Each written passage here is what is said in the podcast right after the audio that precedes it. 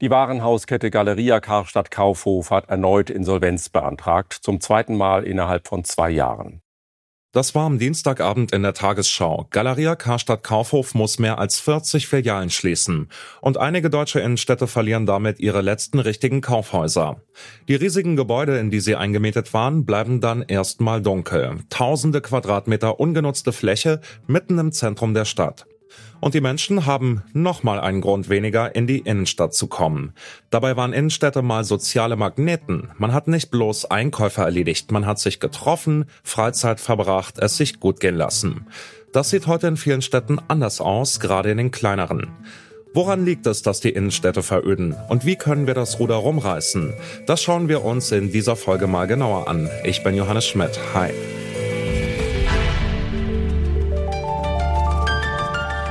Zurück zum Thema.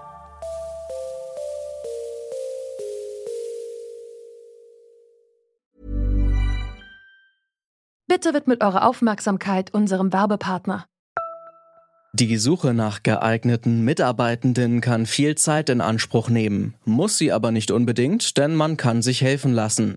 Zum Beispiel mit den Premium-Stellenanzeigen von Indeed, denn damit wird eure Stellenanzeige in der Suche sichtbarer und Bewerberinnen und Bewerber werden schneller auf euch aufmerksam.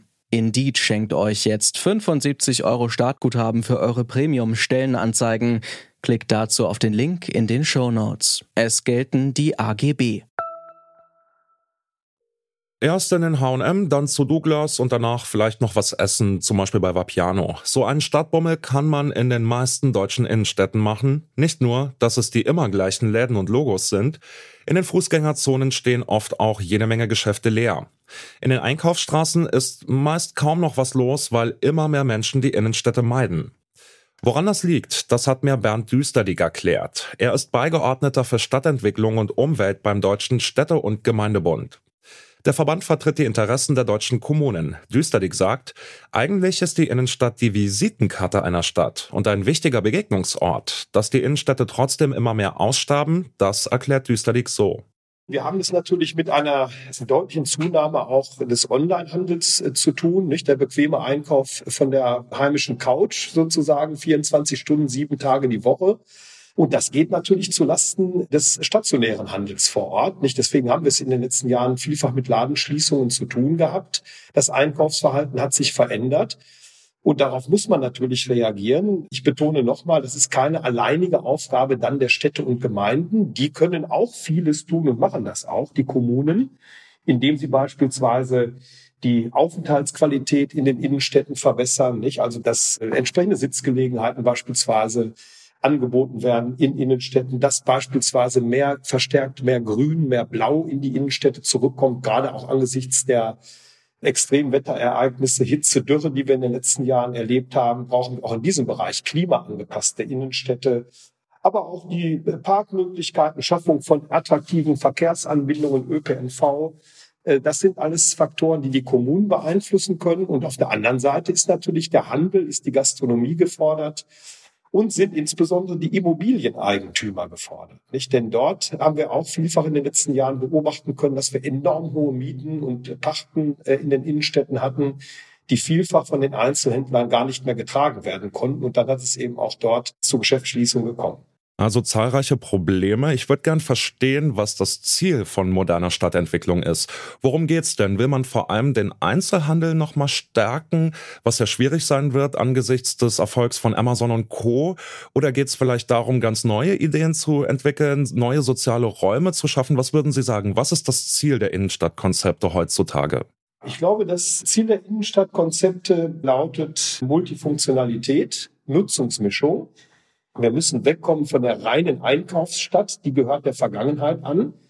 Wenngleich ich betonen möchte, dass der Handel nach wie vor die Leitfunktion der Innenstädte bleibt. Aber wir müssen eben durchmischen. Wir brauchen mehr Grün, mehr Blau in der Stadt. Aufenthaltsqualität muss gesteigert werden. Aber wir brauchen eben auch attraktive Gastronomieangebote.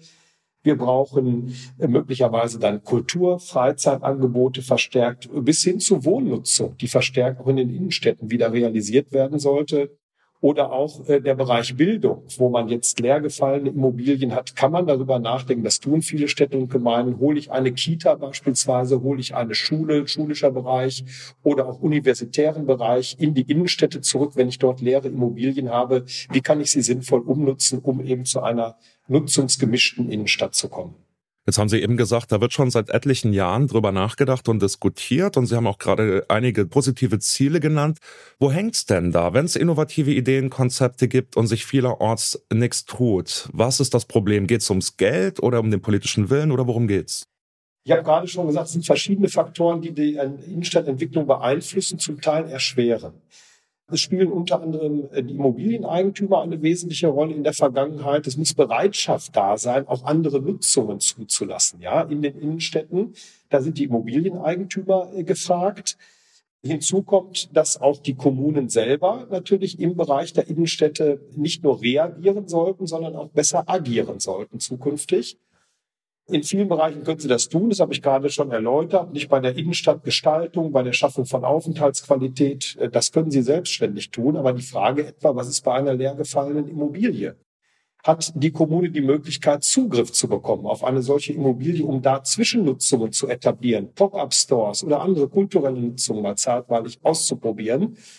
Dazu müssen die Kommunen gestärkt werden, in die Lage versetzt werden, etwa solche Immobilien auch zwischenzunutzen. Das heißt also eine Zwischenmiete durchzuführen oder einen Zwischenerwerb durchzuführen durch Ausübung etwa kommunaler Vorkaufsrechte. Da sind wir noch nicht so weit, dass das richtig und gut funktioniert. Da sollten diese rechtlichen Instrumentarien nachgeschärft werden. Wie gesagt, ansonsten kommt es darauf an, eben sich auch eine klare Konzeption äh, aufzuerlegen. Da sind die Kommunen mit den Partnern, mit dem Handel, mit dem örtlichen Einzelhandel, mit der Kultur, mit den Bürgerinnen und Bürgern auch gefordert, entsprechende Zentrenkonzepte zu entwickeln, Innenstadtkonzepte zu entwickeln. Da gibt es viele gute Beispiele. Gute Beispiele ist mein Stichwort zum Abschluss. Herr Düsterdick, ich würde gern wissen, wie stellen Sie sich die Innenstadt der Zukunft vor? Man hört das oft, die Innenstadt der Zukunft. Wie stellen Sie sich das vor? Können Sie uns da mal vielleicht ein konkretes Beispiel geben? Das würde mich interessieren. Also eine ideale Innenstadt der Zukunft, die wird sicherlich eine nutzungsgemischte Innenstadt, eine lebendige Innenstadt sein die äh, durchaus vom Handel geprägt ist. Wir brauchen gute Einkaufsmöglichkeiten und zwar nicht nur die 1-Euro-Shops, sondern idealerweise auch wieder verstärkt inhabergeführte kleinere Läden, äh, durchaus aber auch neben etablierten Formaten. Wir brauchen interessante Gastronomieangebote. Wir brauchen, wir müssen eine schöne Aufenthaltsqualität auch den Menschen vor Ort anbieten. Wir brauchen auch Baukultur, das will ich auch nochmal erwähnen, in der Innenstadt. Nicht? Die Menschen schauen auch da, wo sie sich wohlfühlen, nach der äh, bebauten äh, Umgebung. Nicht? Also entsprechende Baukultur muss auch vorhanden sein.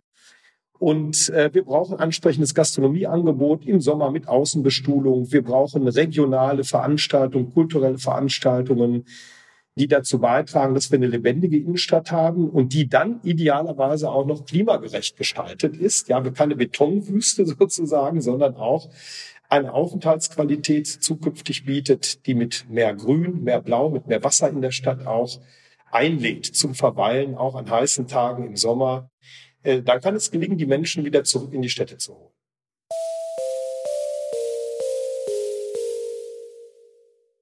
Unsere Innenstädte sind schon seit geraumer Zeit im Umbruch. Gründe dafür gibt es einige. Da wäre zum einen der Punkt, dass immer mehr Menschen online einkaufen. Dieser Trend ist durch die Pandemie nochmal verstärkt worden. Außerdem sind in vielen Stadtzentren die Mieten explodiert. Viele LadenbesitzerInnen und GastronomInnen können sich das einfach nicht mehr leisten. Und jetzt kommt noch die Konsumflaute hinzu. Für viele Menschen ist eine ausgiebige Shoppingtour da im Moment nicht drin, wenn die Lebensmittel- und Energiepreise so durch die Decke gehen. Eine ziemlich bittere Mischung also. Die Innenstädte müssen nun mit innovativen Konzepten die Kurve kriegen, um wieder mehr Menschen anzulocken. Einkaufen wird dabei auch weiterhin im Mittelpunkt stehen. Aber es braucht vor allem auch mehr soziale und kulturelle Erlebnisse, ein Miteinander, damit es die Menschen wieder in die Innenstadt zieht, erleben statt nur erledigen. Das war's von uns für heute. An dieser Folge mitgearbeitet haben Henrike Heidenreich, Lene Rügamer, Ina Lebedjew und Alia Rentmeister. Produziert hat die Folge Florian Drexler, Chef vom Dienst war Oliver Haupt und ich bin Johannes Schmidt. Schön, dass ihr dabei wart. Bis demnächst. Zurück zum Thema vom Podcast Radio Detektor FM.